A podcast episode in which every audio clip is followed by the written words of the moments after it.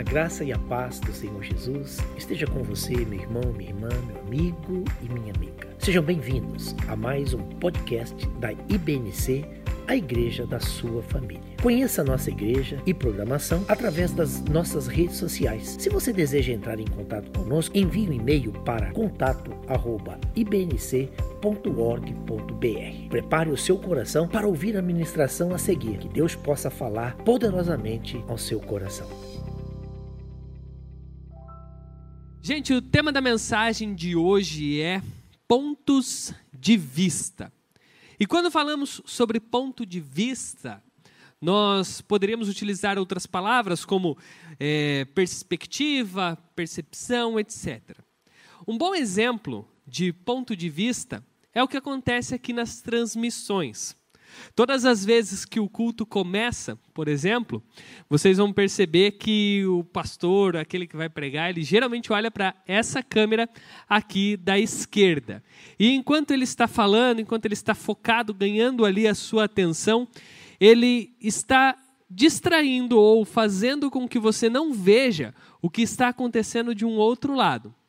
E geralmente quando os músicos, o guitarrista, hoje não foi o guitarrista, mas geralmente o guitarrista é o mais demoradinho, porque ele tem todo um fone, todos os aparatos para deixar. Aí nesse momento a gente pede para você dar uma curtida no canal, se inscrever e todo aquele processo, todo aquele discurso para que do nada os músicos desapareçam.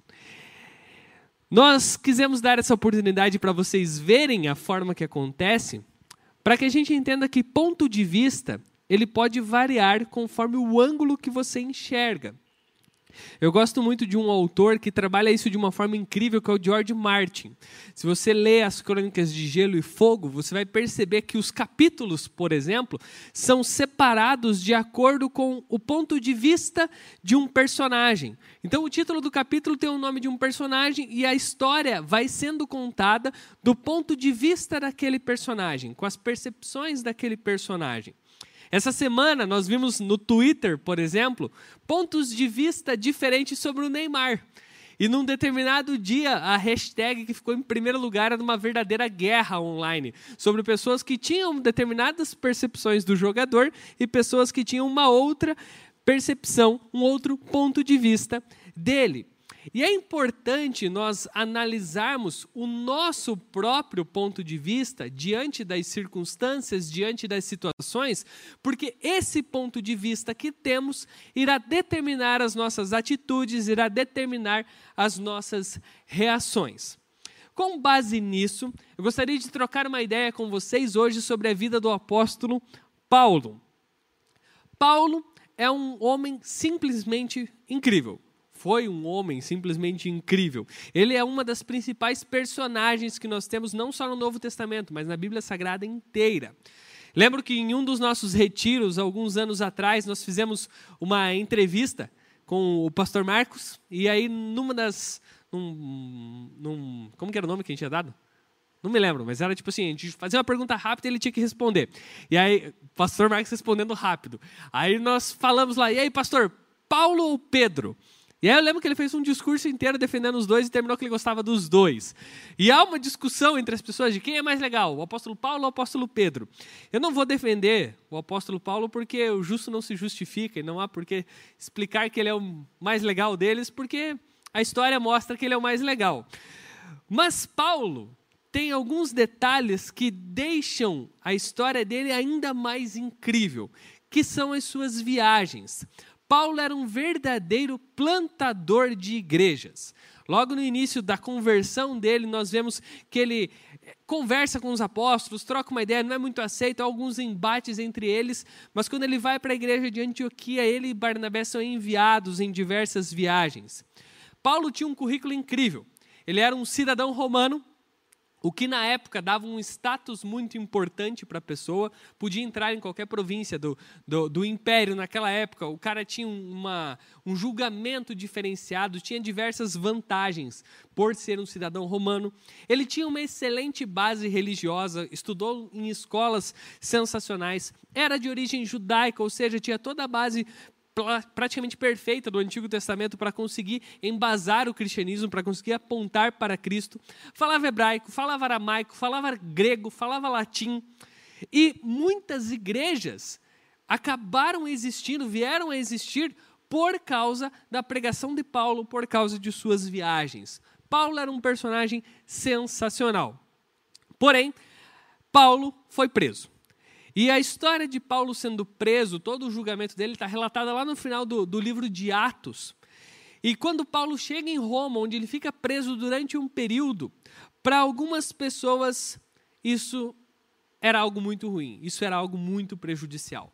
Na prisão, Paulo escreveu quatro cartas e hoje nós vamos falar, trabalhar em cima de uma dessas cartas, que é a carta aos Filipenses. Entendam que para a igreja daquela época, para essa igreja, por exemplo, da cidade de Filipos, Paulo era um homem fundamental, tanto para o discipulado dessas igrejas, como principalmente para a expansão do evangelho. Suas viagens são prova disso. Todos os lugares onde ele passava, a marca do evangelho ficava naquele lugar. Do ponto de vista dos cristãos daquela época, Paulo ser preso era um acontecimento inesperado e muito preocupante. O que seria agora da expansão do evangelho? Como as pessoas ouviriam a mensagem com tamanha ousadia? Poxa, um homem com uma oratória dessa agora está preso dentro de um lugar, dentro de uma casa. O que vai acontecer com a história da igreja? O que vai acontecer com as igrejas que ele plantou? Tudo isso podia estar passando na cabeça daquelas pessoas. Tudo isso podia estar sendo analisado e percebido por aquela igreja. Para alguns, talvez, quem sabe, né? Satanás se levantou e prendeu o apóstolo Paulo. Porque o diabo sempre está no ponto de vista de alguém. Sempre alguém vai olhar a situação e colocar o diabo na história. Porém, quando eu olho para essa história, eu penso também nos tempos de hoje. Quando eu olho os conflitos, os problemas que aquelas pessoas estavam vivenciando, agora que a esperança delas estava um pouco mais abalada, eu penso nos dias de hoje, porque simplesmente 2020 é um ano mega estranho. Tenho certeza que no final do ano você estava aqui, talvez no nosso culto da virada, feliz, faceiro, né? 2020 está chegando. Quantos, pode colocar no chat se você falou essa frase, quantos colocaram e pensaram assim, esse vai ser o meu ano? Tem até aquela questão, né? 2020 é 2020, o ano dobrado, aquela coisa, esse ano vai ser incrível. De repente entra 2020 e nós vemos ali, se eu não me engano, foi logo em janeiro que já teve aquela tensão entre Estados Unidos e Irã e já estava todo mundo achando que era a terceira guerra mundial. Ainda teve um avião sendo abatido lá por engano. Depois nós vemos que começam alguns incêndios na Austrália e foi algo extremamente complicado porque muitos animais morreram, teve espécies que entraram em extinção. Teve todo o período de chuvas que nós temos no início do ano, que é extremamente complicado para alguns locais. Vimos há pouco tempo atrás a situação do George Floyd lá nos Estados Unidos e todos aqueles os protestos que aconteceram que relembraram o quão mal um ser humano pode ser. Tivemos aí há pouco tempo também uma nuvem de gafanhotos ameaçando vir para o Brasil. E eu lembro que a gente deu tudo glória a Deus que não veio para o Brasil, mas esquecemos de orar pelos outros lugares que os gafanhotos estavam afetando também. Tivemos um ciclone bomba, que foi algo extremamente delicado. Agora, algumas semanas atrás, a explosão no Líbano. 2020 tem sido um ano cabuloso, um ano extremamente complicado. E aí, é claro, nós temos talvez o personagem principal desse ano para alguns, que é a pandemia do coronavírus. Uma dificuldade totalmente inesperada. Do ponto de vista humano, 2020 deu bem errado. Totalmente errado. O ideal seria apagar esse ano, começar de volta, porque do ponto de vista humano, a gente só consegue ver sofrimento, do ponto de vista humano, a gente alguns perdem até a esperança. E do ponto de vista de alguns, até mesmo a propagação do evangelho está sendo prejudicada. Nesses momentos de pressão e de dificuldade, os nossos pontos de vista são fundamentais para que a gente consiga olhar as situações e administrá-las. A forma que Paulo encarava as dificuldades é algo que merece destaque. E eu quero que a gente olhe para alguns versículos da primeira, do primeiro capítulo de Filipenses para perceber como o ponto de vista de Paulo era diferente do ponto de vista de alguns cristãos daquela época. Ele começa a carta dele, no versículo 1, dizendo: Paulo e Timóteo, servos de Cristo Jesus, a todos os santos em Cristo Jesus que estão em Filipos com os bispos e diáconos. A vocês, graça e paz da parte de Deus, nosso Pai e do Senhor Jesus Cristo. Algumas traduções da Bíblia aliviam um pouquinho de algumas palavras nesse versículo. A palavra que é traduzida por servos, nessa tradução que eu li, é a palavra grega doulos. E o significado dessa palavra é uma pessoa que pertence a outra. Sua vida e propósito são definidas pelo seu dono. Ou seja, a melhor palavra para traduzirmos aqui seria a palavra escravo. Paulo estaria iniciando a sua carta para aquela igreja que o admirava, que o achava um cara incrível, um plantador de igrejas, um missionário, um apóstolo, pregador do evangelho poderoso. Ele inicia a sua carta para essas pessoas se definindo como um escravo de Cristo. E por mais que possa parecer algo natural para a gente, naquela época isso foi um pouco impactante para eles. Porque Paulo era um cidadão romano, muita gente queria ser cidadão romano. Ele poderia iniciar sua carta falando: Paulo, cidadão de Roma. Paulo, fariseu. Paulo, judeu da tribo, ele poderia começar a sua carta dizendo que ele foi aluno de Gamaliel, ele poderia começar a sua carta dizendo que ele era um pregador do evangelho poderoso, mas não, ele inicia a sua carta dizendo: Paulo, escravo de Cristo. E ele começa demonstrando que a sua identidade, quem ele é, não estava baseado na sua cidadania, não estava baseado no seu currículo, mas estava baseado no fato de que a sua vida pertencia a Cristo. Ele havia entregado a sua vida ao controle de Jesus. Do ponto de vista do mundo, nós não passamos de rótulos. O mundo adora rotular pessoas e muitas vezes nós deixamos esses rótulos nos definirem. E o que Paulo está dizendo é que para o cristão verdadeiro, antes de qualquer coisa, ele é um servo de Cristo. A vida dele está entregue a Cristo. E a nossa percepção, o nosso ponto de vista sobre a nossa própria identidade irá definir não somente as nossas atitudes diante das pessoas, mas também as nossas motivações para fazer as coisas e aquilo que irá definir o nosso contentamento.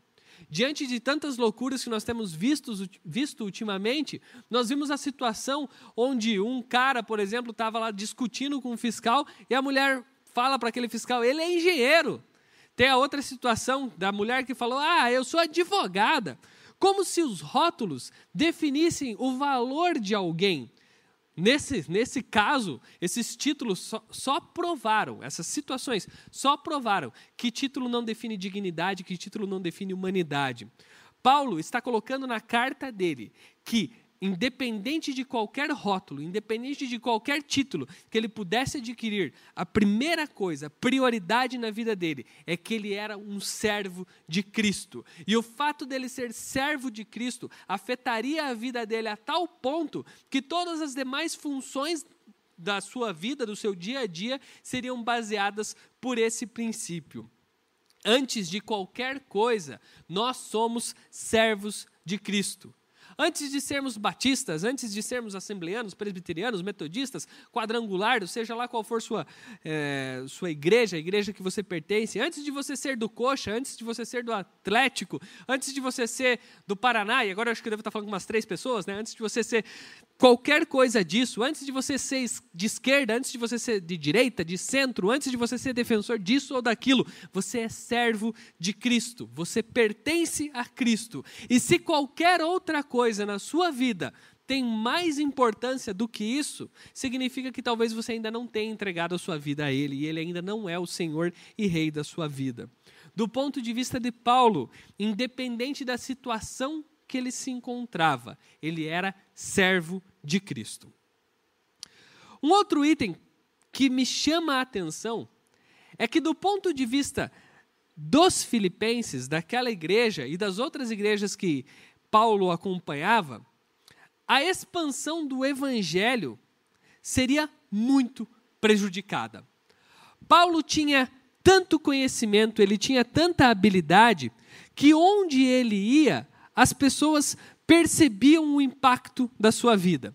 Quando ele esteve em Atenas, ele debateu com judeus, ele debateu com os filósofos, ele debateu com os pensadores daquele lugar.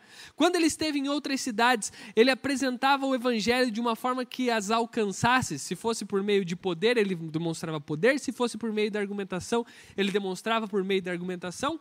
E agora esse homem está preso. Do ponto de vista dos cristãos daquela época, do ponto de vista de nós olhando para aquele momento, nós podemos falar: o evangelho está prejudicado, a expansão do evangelho está prejudicada. Porém, do ponto de vista de Paulo, as coisas estavam indo muito bem.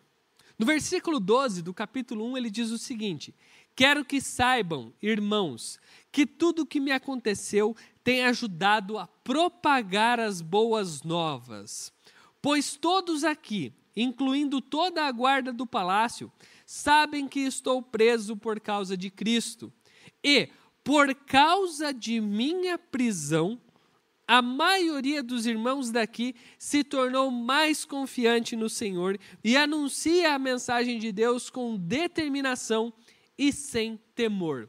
Novamente, nós vemos que, do ponto de vista de Paulo, as coisas estavam prosperando muito.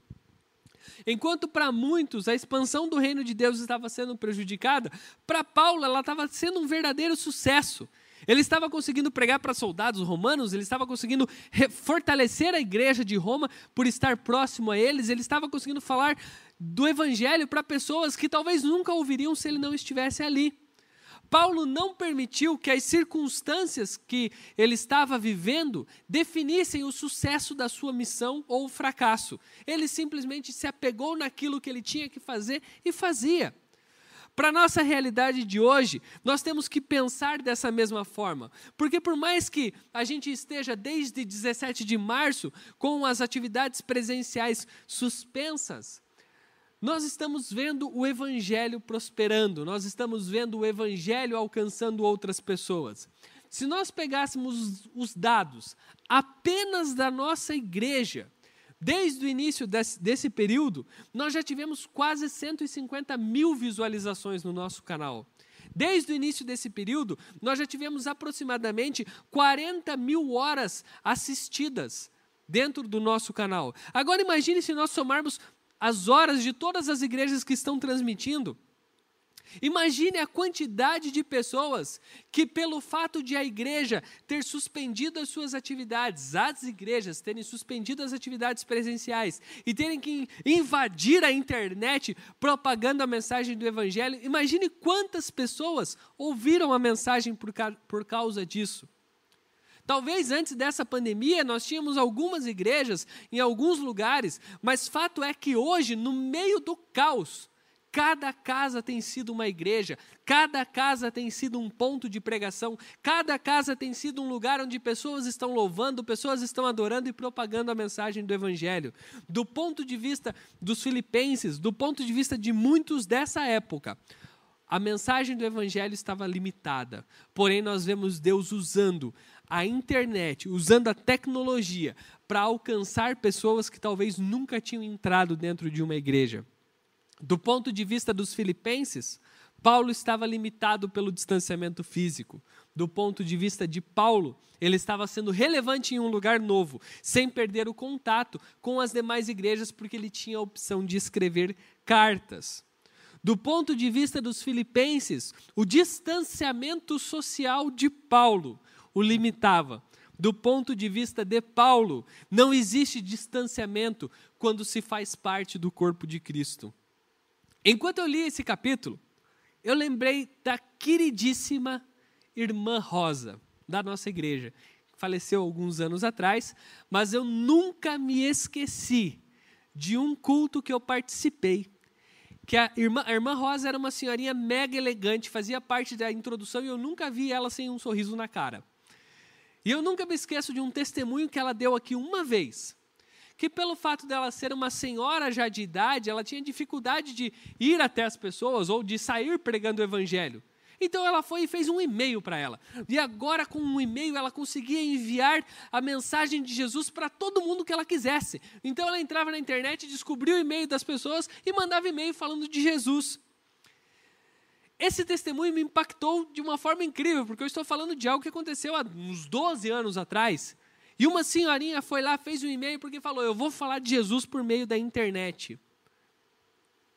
E, gente, nós, enquanto comunidade de Jesus, enquanto cristãos, temos uma missão que, se não está clara por meio dos evangelhos de Jesus, Paulo vai deixar claro agora nas suas cartas da prisão.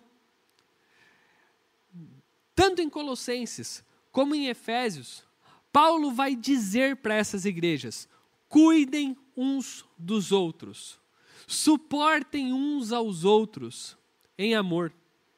Muitas vezes nós temos o ponto de vista de que cuidar das pessoas é função de algumas pessoas dentro da igreja. Achamos que a responsabilidade de ligar, de perguntar como está, de dar suporte quando precisa, é uma função ordenada, é uma função consagrada, é uma função de algumas pessoas escolhidas para isso. Gente, do ponto de vista do reino de Deus, é função de todo o corpo cuidar do corpo. Você está com papel e caneta aí? Vamos fazer um exercício. Se você não está, corre. Corre, você tem 30. Você está na sua casa. Se você não souber onde tem um papel, uma caneta aí, usa o celular. Usa o celular, usa o computador, mas corre. Pega aí um papel uma caneta, vamos lá. Rapidão. Cinco segundos para você pegar o seu papel e a caneta. Pegou? Beleza. Eu quero que você coloque nesse papel ou no seu celular, anote aí. Ou se não, se você tem um grupo do WhatsApp com você mesmo, que só tem você, anota nesse grupo aí. E uma coluna você vai colocar ali três pessoas que eu estou com muita saudade. Por causa do distanciamento social, às vezes você está com muita saudade de algumas pessoas, mas eu quero que você coloque ali três pessoas que você está com muita saudade. Pensa aí, poxa, eu estou com muita saudade de dar um abraço em fulano de tal, em fulana. Eu estou com muita saudade de conversar com determinada pessoa, assim, pessoalmente, olhando no olho. Eu estou com muita saudade de incomodar. Eu estava pensando esses dias, né? Qualquer hora eu acho. É que, pelo decreto, a gente não pode ter crianças menores de 12 anos, né? Não pode ter pessoas menores de 12 anos. Mas a gente tinha que colocar alguém correndo aqui nos corredores, aqui, durante a pregação.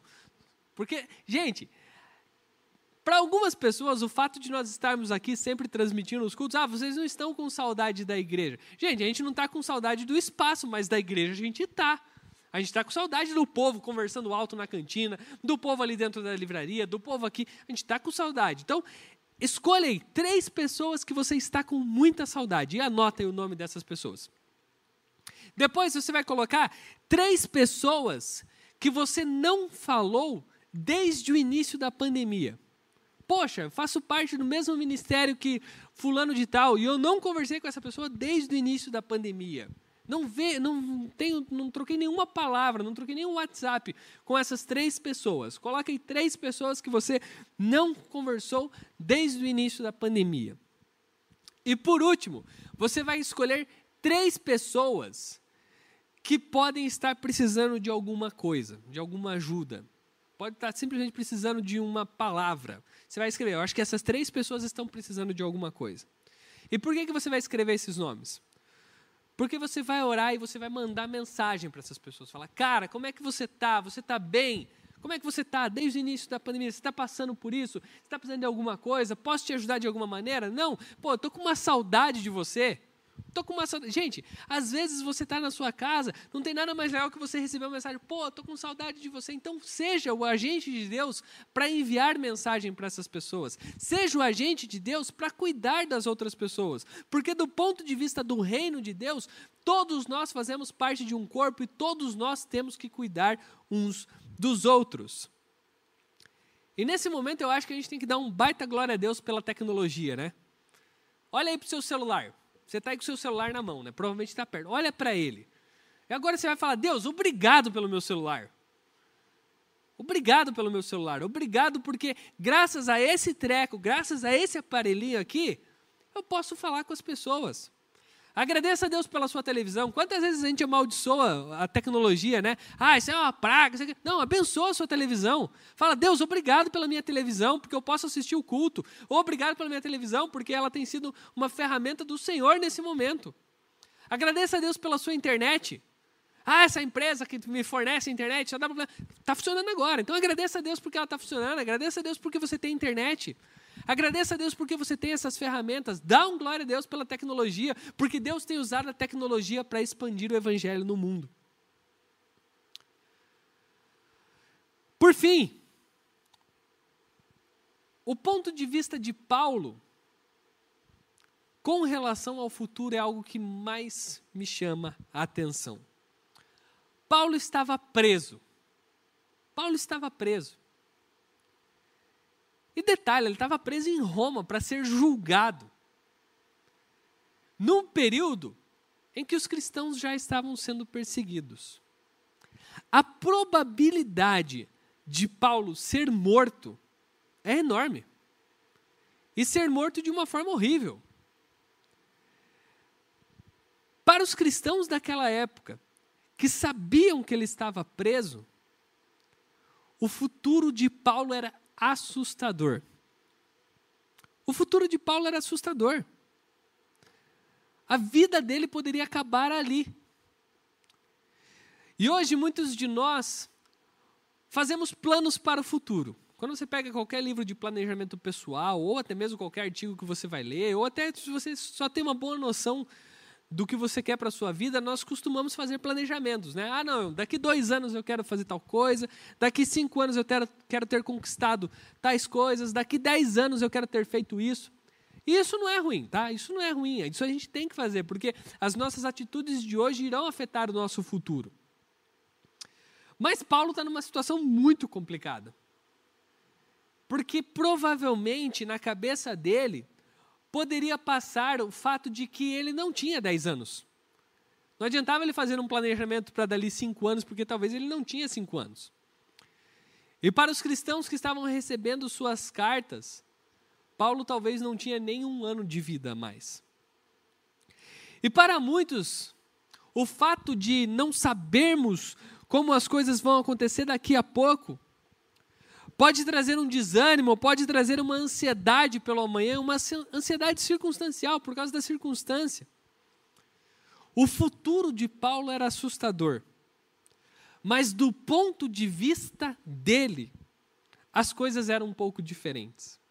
Filipenses, no capítulo 1, ainda, versículo 20, diz o seguinte: Minha grande expectativa e esperança é que eu jamais seja envergonhado, mas que continue a trabalhar corajosamente, como sempre fiz, de modo que Cristo seja honrado por meu intermédio, quer eu viva, quer eu morra, pois para mim o viver é Cristo e o morrer é lucro.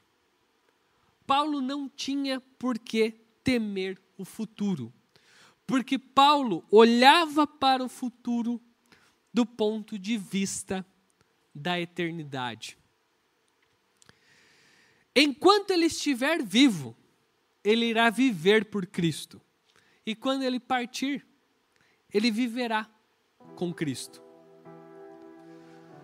Muitas vezes nós olhamos as situações simplesmente de um ponto de vista humano.